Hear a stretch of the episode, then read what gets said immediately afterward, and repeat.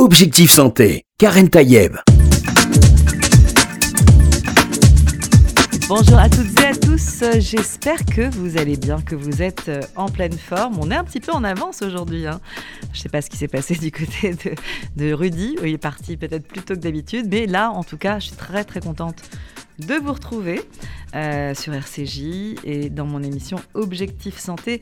On va parler non pas forcément de dermatologie, mais peut-être d'une dermatologue.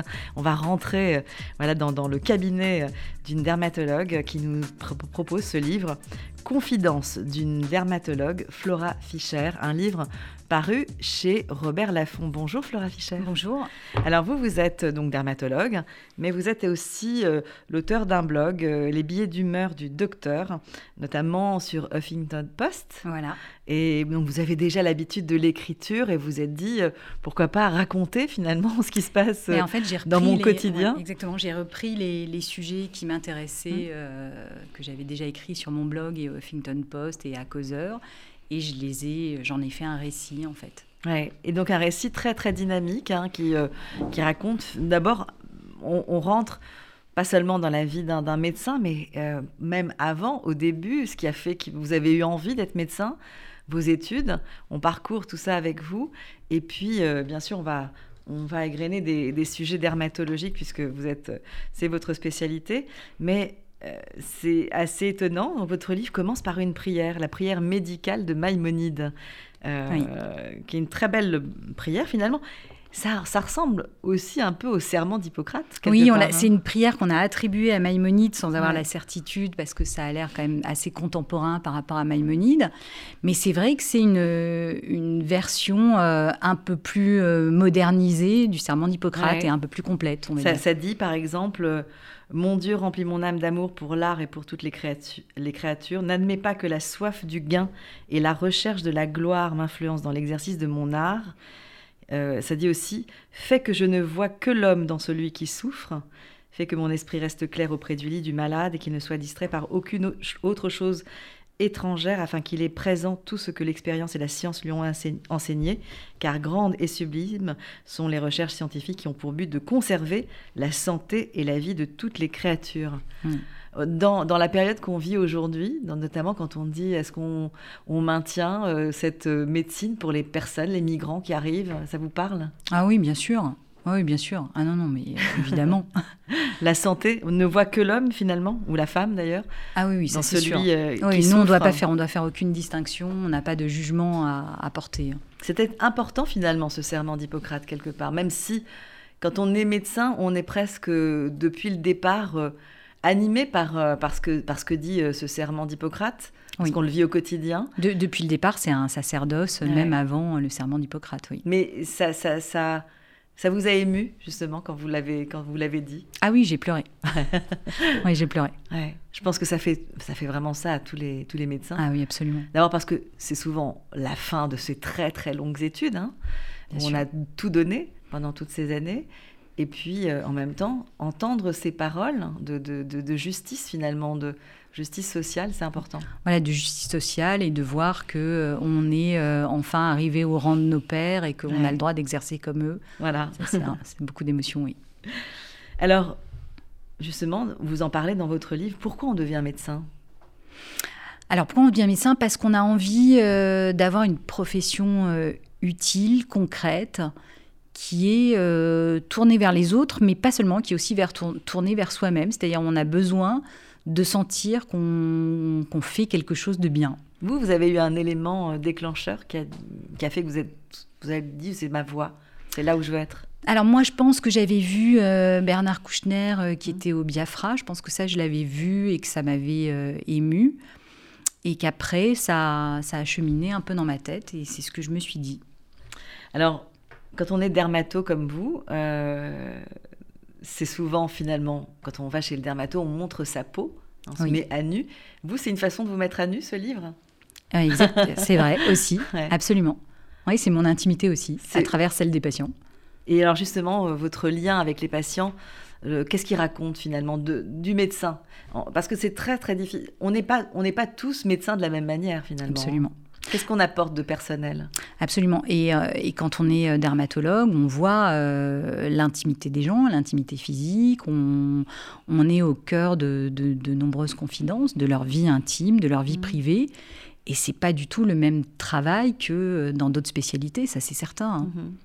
Il y a des choses justement que quand on est un jeune médecin, au départ, on, on, on a du mal à entendre ou on se, se mettre à la place de l'autre? Est-ce que c'est compliqué? Oui, on a du mal à entendre ouais. et on a du mal à rentrer aussi dans les confidences euh, des gens, à savoir euh, à quel niveau vous devez intervenir ou pas intervenir. Ouais. Est-ce que, est que, vous avez le sentiment, d'ailleurs je l'entends de plus en plus, euh, dans les études de médecine qui sont très longues, on apprend la médecine, mais est-ce qu'on apprend à être médecin? Moi, enfin, moi j'ai trouvé que non, mais ça a changé. C'est-à-dire que nous, on n'a pas eu de cours sur euh, les relations humaines, Est-ce que la ça veut dire pas qu'on qu compte finalement sur la personnalité, qu'on se dit à partir du moment où on a pris son ticket d'entrée oui. au départ des études, ça veut dire qu'on est fait pour ça? Est-ce qu'on, est que justement, on compte pas finalement sur l'intimité de ces, de ces personnalités-là Parce qu'on se dit, euh, c'est pas sûr, besoin hein. de leur raconter, s'ils sont là, c'est qu'ils savent. Ouais, exactement. On pense que ça fait partie euh, des choses qui ont décidé euh, sur le fait qu'on ait fait médecine, et c'est pas toujours le cas. Hein. Parfois, c'est pour résoudre des énigmes, parfois, mmh. c'est pour euh, le cheminement scientifique, mais les relations humaines sont parfois au deuxième plan. Alors vous dites euh, dans votre livre, ce sont des études prenantes, mais je pense que tous ceux qui ont fait médecine le savent, ou le vivent euh, pour ceux qui sont euh, actuellement étudiants en médecine. Et vous dites aussi, il faut être fou pour être médecin.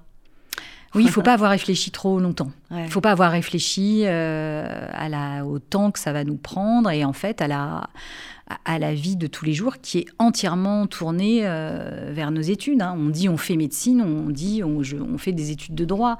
Mais faire médecine, ça veut dire faire médecine euh, temps plein dans nos têtes, dans nos vies, dans nos sorties. Euh, si, est qu'il y ait des sorties. Oui, c'est ça. Il faut trouver le temps pour soi-même. C'est pas Exactement. évident. Durant, Exactement. finalement, c'est quasi dix années d'études oui. pour être médecin à la fin. Euh, et vous dites c'est une formation longue, mal payée. Oui, ouais. voire au début pas, mais oui.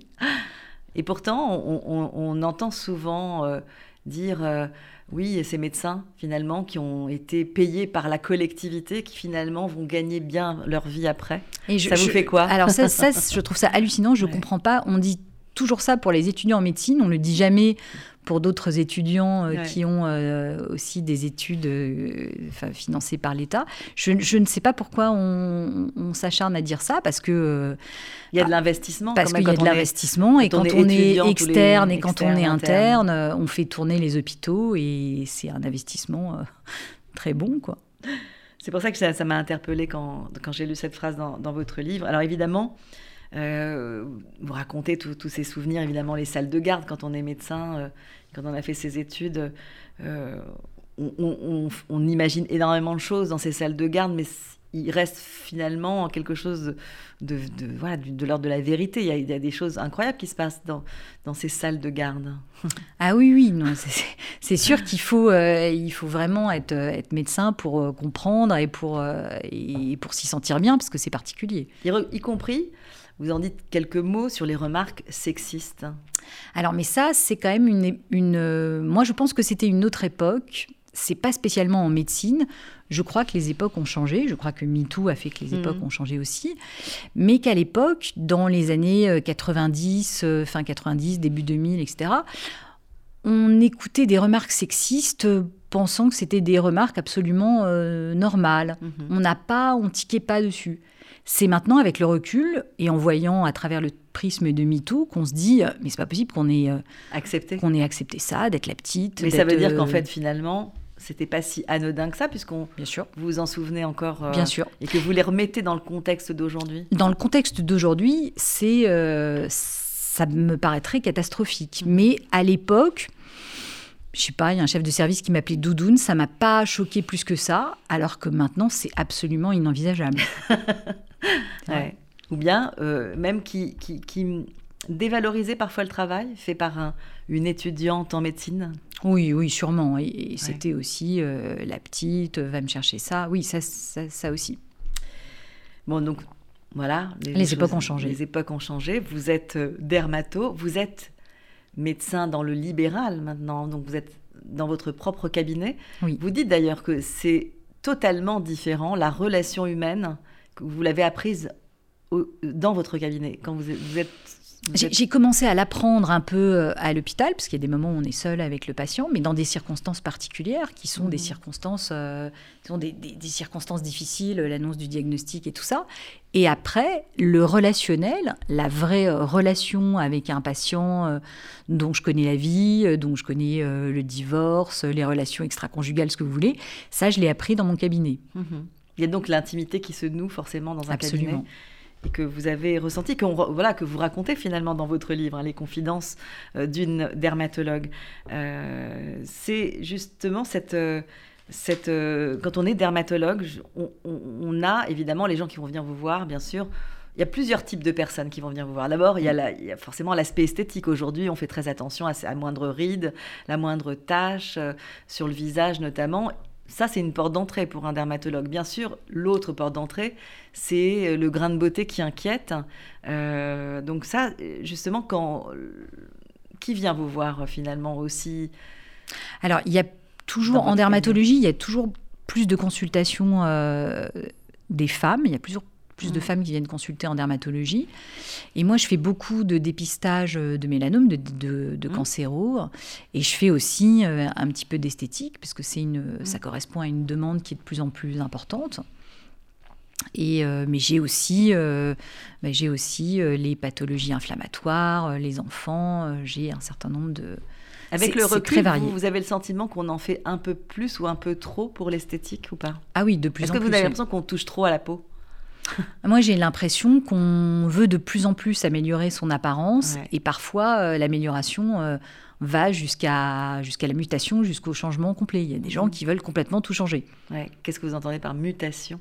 Ben, ça veut dire qu'il y, a des- y a des choses euh, qui sont du domaine du, de la stabilisation, c'est-à-dire on Mhm. veut rester à peu près comme on était il y a 10 ans. Et il y a des choses qui sont, euh, je suis toute mince, je veux avoir des très grosses pommettes, alors que ça correspond pas à mon visage. Mhm. Euh, voilà, il y a des choses comme ça qui sont des changements radicaux. Ouais. Vous avez, euh, donc en, en- en dermato, évidemment, comme on le dit, c'est vraiment.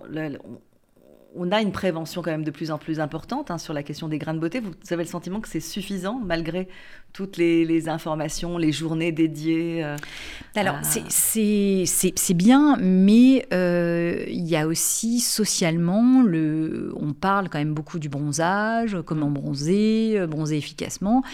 Et tant que, euh, bah, tant que ce sera la mode du bronzage, et tant que ce sera la mode d'être bronzé, et qu'on vous dira, euh, t'as passé de bonnes vacances parce que t'es bronzé, ce sera compliqué de dire, euh, il faut se protéger du soleil. parce que le soleil, pour vous, c'est un ennemi de la peau?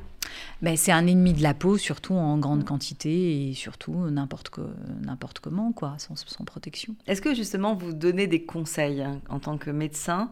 Avant, avant évidemment qu'on découvre un, un mélanome et voilà une- un mélanome malin notamment parce que c'est ça aussi le, la différence parce qu'on peut il faut différence. Alors, il n'y a, il pas de différence. Enfin, en fait, mélanome, pas. on dit toujours, en en fait, on dit mélanome malin, mais le mélanome, c'est toujours il malin. est toujours malin donc voilà. Euh, mais c'est les mél- on a aussi des mélanocytes donc des cellules qui peuvent qui sont saines mais qui peuvent se transformer justement en mélanome et là euh, passer voilà devenir euh, cancer. Un cancer, oui, tout à fait. Comment, justement, euh, dans, dans vos, vous, vous avez tendance à, à bien expliquer cela ou pas vous, vous- vous comptez justement sur le message de prévention?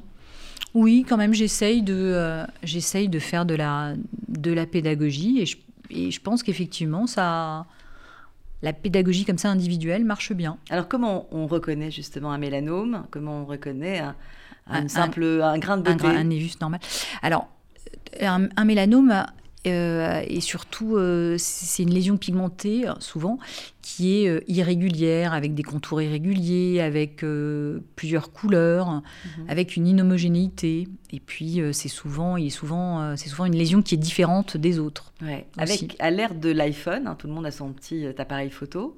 Est-ce que vous suggérez justement, comme certains dermatos, de prendre en photo avec une régularité, une espèce de périodicité Ah oui, c'est bien Euh, ça. de- de- Ouais, les, tous les suivis visuels sont quand même intéressants. Mais est-ce que ça ne peut pas entraîner finalement peut-être un- euh, que, les- que les personnes deviennent leurs propres médecins et fassent leur propre médecine? Alors, c'est sûr qu'il faut conjuguer les deux. Il faut que les gens réussissent à se surveiller un petit peu, à voir si quelque chose a changé ou si quelque chose vient d'apparaître, mais il faut quand même pas, ça peut pas, euh, voilà, il faut quand même aller voir son médecin régulièrement.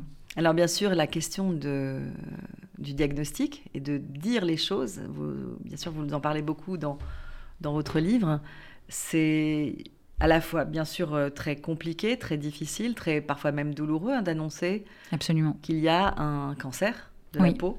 Euh, justement, comment, comment on apprend cela en fait? Est-ce qu'il y a des, une façon de le dire? Est-ce que euh, jusqu'à aujourd'hui vous appréhendez ce moment-là? Oui, j'appréhende toujours ce moment-là, mais j'ai appris à l'appréhender euh, mhm. un peu moins parce que j'en ai fait beaucoup et que j'en ai fait beaucoup à l'hôpital et que j'ai appris beaucoup de, de, de, mes professeurs. Mais je pense en fait qu'il faut dire les choses de manière claire et être clair, ça ne veut pas dire être, euh, être brutal. Je pense qu'il ne faut pas mentir et il faut faire les choses par étapes. Mhm. Une fois qu'on a annoncé le diagnostic, mais ben après, on annoncera la suite, euh, les mhm. examens complémentaires à faire, les traitements, euh, mais pas tout d'un coup, je pense. Justement, vous avez, vous, dans votre livre de, ces, fameuses confidences, des moments où vous avez eu du mal, quelque chose, euh, cette, cette, relation avec le patient ou la patiente à, à dire ces choses, ou un moment où ça a été très plus douloureux qu'un autre? Oui, c'est toujours euh, douloureux, mais il y a des moments, il y a un moment particulièrement douloureux, c'est quand le patient s'y attend pas du tout. C'est-à-dire, mmh. c'est vous qui avez décidé d'enlever quelque chose alors qu'il vous disait ah non pas du tout je l'ai depuis longtemps je suis sûr qu'il n'a pas changé ou que machin mmh.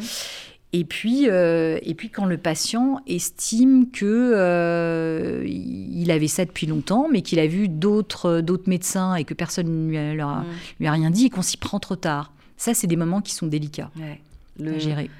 L'errance finalement du patient qui a perdu un peu de temps. D'ailleurs, euh, en, termes de, soins, c'est un, cancer qui se, qui se soigne rapidement, facilement S'il est pris tôt, euh, ça veut dire très facilement. Ça veut dire quoi prendre tôt? Ça veut dire s'il n'est pas très épais, mhm. il n'est pas très enfoncé euh, dans la peau, euh, un traitement simple chirurgical suffit. Retirer, en fait. Absolument. On retire le... On retire le cancer avec une marge de sécurité et une surveillance après. Mhm. Et donc, pas du tout de, radiothérapie, pas du tout de. Alors, la radiothérapie, ça n'a jamais marché. La chimiothérapie, ça marche pas tellement bien. Maintenant, on a beaucoup euh, d'autres euh, mhm. traitements, dont euh, l'immunothérapie. Enfin, on a beaucoup d'autres traitements adjuvants. On va se retrouver dans, dans, un instant avec vous, Flora Fischer. Je rappelle que vous êtes médecin et de, dermatologue et que vous venez de sortir ce livre Confidence d'une dermatologue, un livre paru chez Robert Laffont.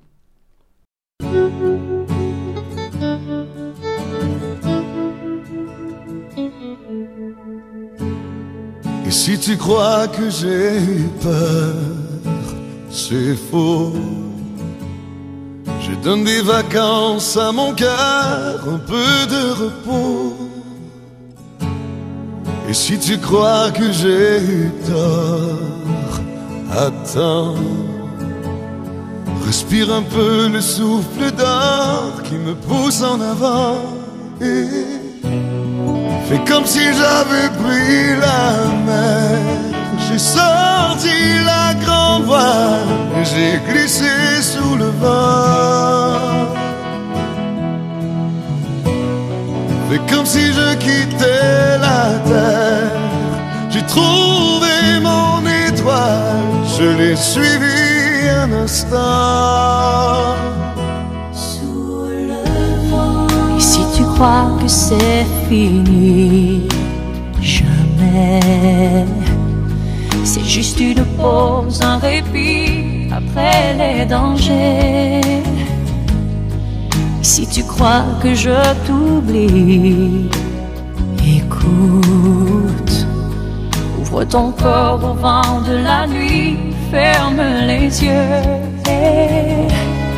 Fais comme si j'avais pris la mer. Sorti la grand voile, j'ai glissé sous le vent. Fais comme si je quittais la terre. J'ai trouvé mon étoile, je l'ai suivi un instant. Et si tu crois que c'est fini, jamais. C'est juste une pause, un répit après les dangers. C'est comme si j'avais pris la mer, j'ai sorti la grand voile et j'ai glissé sous le vent.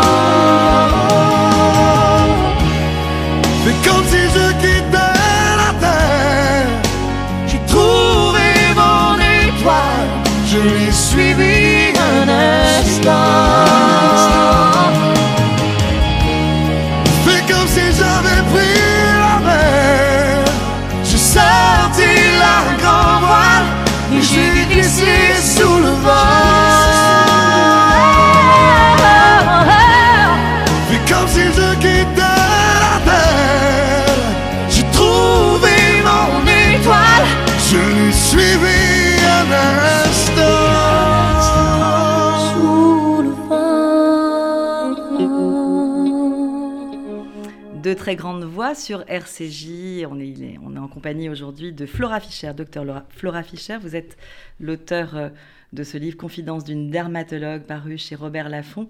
Euh, vous le dites dans votre livre, la peau c'est un organe noble, c'est l'organe noble par excellence. Exactement, par excellence, parce que d'abord, bon, c'est le plus grand, le plus courant évidemment, mais c'est euh, l'organe de la symbolique. C'est-à-dire qu'il n'y a aucun autre organe qui est l'organe de la symbolique.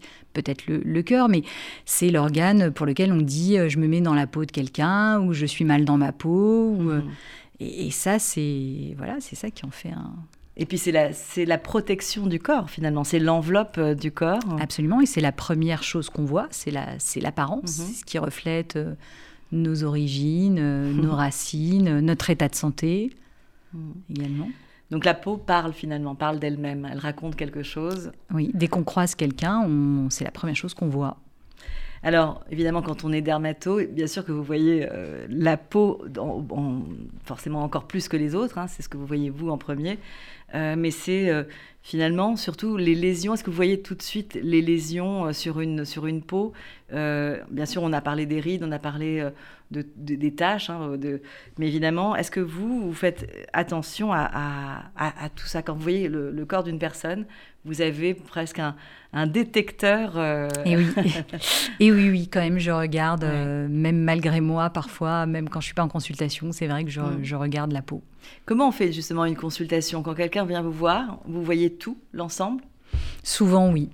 À part euh, des, des choses très précises euh, au Mhm. niveau du visage, où c'est juste une consultation pour le visage, mais la plupart du temps, on essaye de tout regarder. Ne pas passer à côté de quelque chose Oui, C'est la en- crainte d'un- d'une dermato, d'un dermato oui, même en voilà, et parfois il y a des, des découvertes fortuites qui sont très intéressantes. Qu'est-ce qu'on appelle les découvertes fortuites? Ça veut dire que c'est pas du tout ça qu'on cherchait et qu'en Ouais. fait c'est ça qu'on trouve. Et notamment des choses qui peuvent être euh, à traiter rapidement? Exactement. Et Qu'est-ce qu'on a comme temps justement pour traiter un mélanome Euh, Parce qu'on dit souvent, plus le diagnostic, et c'est pareil pour tous les cancers, hein, Bien sûr. plus le diagnostic est fait tôt, plus on, on peut réagir et on peut agir euh, pour euh, avoir toutes les chances de, de son côté. C'est quoi tôt en dermato? Ça dépend, ça dépend, ça dépend de son épaisseur, ça dépend quand il est apparu, ça dépend de plein de choses. C'est très variable. Mhm. Et le- le- le- en fait, on sait aujourd'hui, par exemple, pour les cancers du sein, on sait que on arrive à, en tout cas, avoir une rémission pour 4, dans 90% des cas en dermatologie. On En- est à quoi en, en comme mé- en mélanome aussi, hein, il y a plus de 90% des mélanomes pris à temps qui sont, euh, qui Mhm. sont traités sans souci. hein. D'où l'importance finalement de consulter. Voilà, d'où l'importance de la surveillance clinique, oui. D'ailleurs, donc on dit la peau, vous dites sous haute surveillance. Euh, donc c'est ça en fait finalement, c'est la toujours scruter finalement soi-même et Voilà. Et de Tout- temps en Il temps faut, regarder, de il faut se regarder de temps en temps, il faut demander aux autres de, s- de, Mm. de vous regarder aussi, et il faut consulter de temps en temps. Alors, vous en avez dit un mot tout à l'heure, mais je, je rebondis là-dessus. Et c'est le cas dans, dans beaucoup de. Dans, dans toutes les pratiques de la médecine. Les femmes se surveillent mieux que les hommes? Oui, tout à fait. Les femmes regardent mieux leur peau. euh, et, et quand les hommes viennent consulter, c'est souvent euh, leur femme qui leur a dit de le faire ou qui leur a Mhm. pris le rendez-vous. C'est. Les mélanomes chez les hommes, on les voit beaucoup plus tard. ouais. Et Voilà. donc, euh, justement, c'est peut-être un. on le voit dans, beaucoup de dans, dans, tout le, dans toute la médecine, hein, quelles que soient les spécialités. Les hommes ont tendance à aller moins souvent que les femmes chez le médecin. Est-ce que justement, il faut, faut euh, euh, faut faire prendre conscience de ça aux, hommes. Et oui, il faut faire prendre conscience que la, santé de la famille n'est pas prise en charge que par les femmes. Il faut se regarder et puis aller consulter. Exactement. quand je vous dis le temps qui reste ou le, le, temps à calculer par rapport au fait d'avoir fait une consultation, d'avoir pu faire euh, l'examen, le diagnostic. Quand je vous posais la question du temps qui reste, c'est quoi? De, Ça peut évoluer en combien de temps? Et la gravité peut évoluer en combien de temps? Si, on prend très tard un, mélanome qui est très avancé, qui est un mélanome, par exemple un mélanome nodulaire, euh, ça Qu'est-ce que ça veut dire très tard? Moi, j'insiste. Très tard, ça veut dire qu'il a eu le temps. La question du temps. Ça veut dire qu'il a eu le temps d'être. Euh, d'avoir une, une, épaisseur importante et de disséminer euh, ces cellules cancéreuses à, distance. Mhm. Mais ça peut être euh, et ça, ça peut un an, deux ans, six ans, dix ans? Ça peut être quelques mois. On peut vivre avec un, un, oui. un, mélanome qui est à bas bruit, finalement. On peut vivre avec très longtemps, oui. oui. La plupart des mélanomes évoluent lentement. Hein. C'est ça, en fait. C'est du coup, il y a, y a pas, y a le caractère d'urgence, on n'arrive pas forcément à le matérialiser en dermatologie. Oui, c'est vrai, parce, ce d'autant qu'on n'a pas toujours beaucoup de signes. Il n'y a mhm. pas de douleur, il y a, à part un, une lésion qui devient nodulaire, c'est-à-dire qu'elle devient en relief alors qu'elle était plate, ou qui devient euh, saignotante. Justement, une lésion qui saigne, est-ce que ça peut être euh, le signe d'une gravité ou pas forcément? Oui, si elle saigne spontanément, oui. Pas si elle a été arrachée, mais si elle saigne mhm. spontanément, c'est un signe de gravité. Ouais. Et donc là, il faut consulter. Et là, il faut consulter. Euh, et justement, donc voilà, ça c'est aussi quelque chose à avoir à l'esprit, hein, parce que c'est vrai que si on s'arrache euh, le, grain de beauté en s'étant frotté euh, par inadvertance, c'est pas la même chose que si ah, la lésion se met à saigner toute seule. Et donc là, c'est un signe forcément à prendre en, considération. vous dites, dans, puisque c'est vraiment le, thème de, de votre livre, hein, puisque c'est la confidence d'une dermatologue, euh, mais vous voulez aussi que les autres se confient à vous finalement. Mais vous, qu'est-ce que vous aviez envie de confier dans ce livre? Alors moi, j'avais envie de confier euh, mon ressenti de médecin. C'est à dire aussi aux gens que, euh, que c'est un, métier social, c'est un métier dans lequel on, on a, on a la chance de voir un échantillon de la société tous les jours. Mhm. et, et, le ressenti aussi de, du fait que ce soit difficile d'être médecin. C'est-à-dire c'est très difficile d'être un patient, mais c'est difficile d'être, médecin. vous avez l'impression que les, les, les, gens ne le savent pas, ils pensent que les médecins ont une carapace, une espèce de force euh, un peu surnaturelle? Oui, je pense que parfois les gens ne se rendent pas compte que les médecins sont... Euh, aussi des hommes et des, femmes. Voilà, c'est ça, des êtres humains qui ont euh, des soucis euh, à la maison, euh, des soucis de santé aussi, et mm. d'autres, voilà, et que, et que les, les rapports sont pas toujours faciles avec, avec les patients. On va se retrouver juste après cette petite pause. Vous allez nous raconter peut-être ces fameux soucis avec les patients. J'ai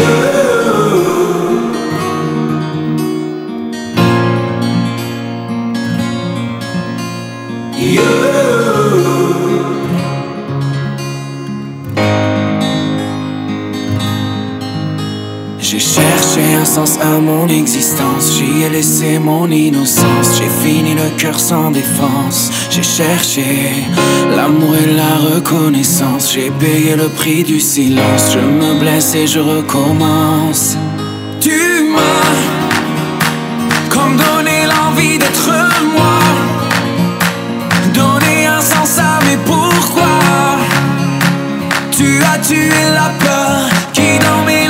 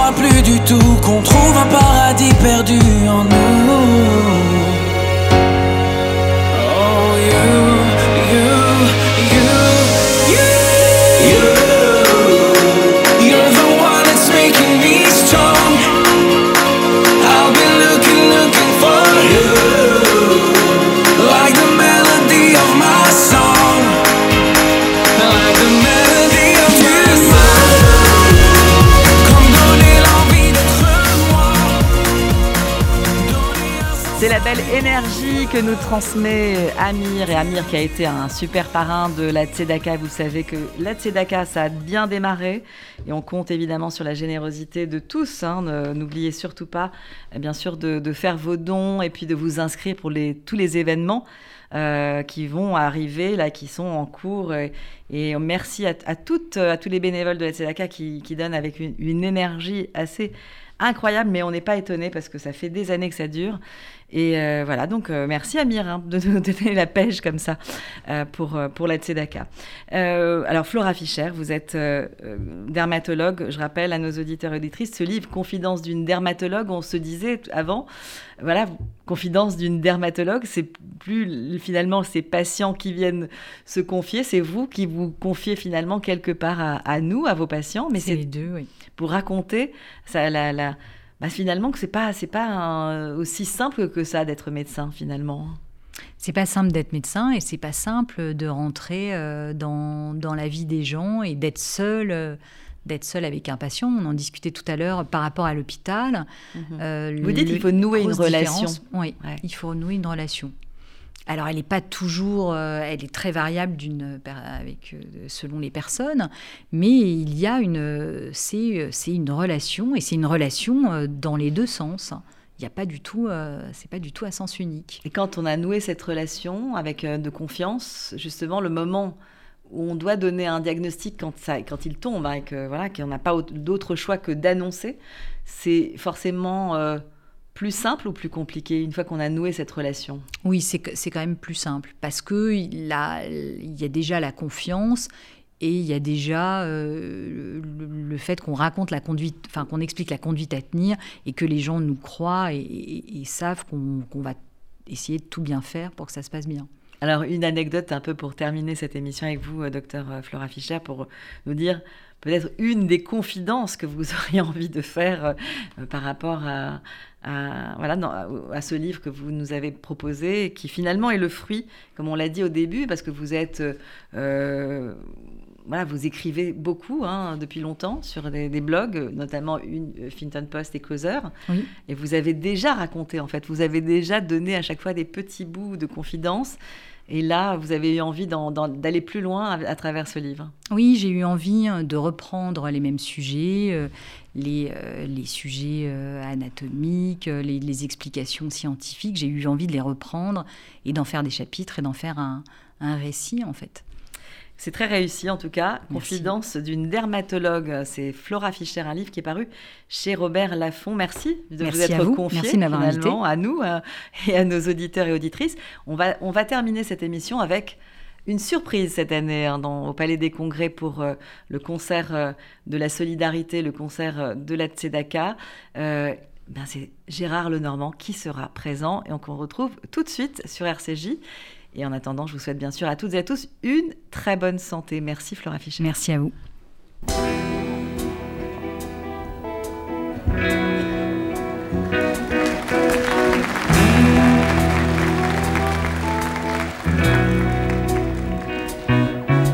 Je me souviens de ces matins d'hiver dans la nuit sombre et glacée. Quand je marchais à côté de mon frère sur le chemin des écoliers. Quand nos membres encore tout engourdis de sommeil grelottaient sous les assauts du vent. Nous nous battions à grands coups de boule de neige en riant. Nous arrivions dans la salle de classe où le maître nous séparait. Nous retrouvions chaque jour notre place et l'on ne pouvait plus se parler.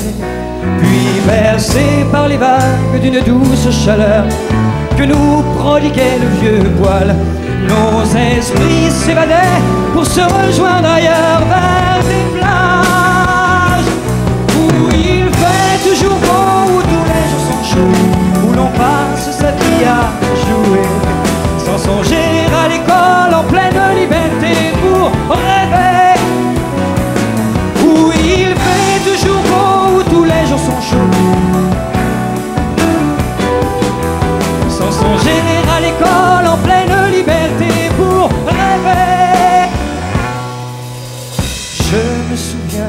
l'odeur fade et chaude de notre classe calfeutrée. Des premières lueurs pâles de l'aube à travers les vitres givrées. Je revois les yeux tendres et les visages tristes qui autour de moi écoutaient. Et pendant les leçons, dans mon coin, je rêvais à îles où il fait toujours beau, où tous les à jouer. Sans songer à l'école en pleine liberté pour rêver. Où il fait toujours beau, où tous les jours sont chauds Où l'on passe sa vie à jouer. Sans songer à l'école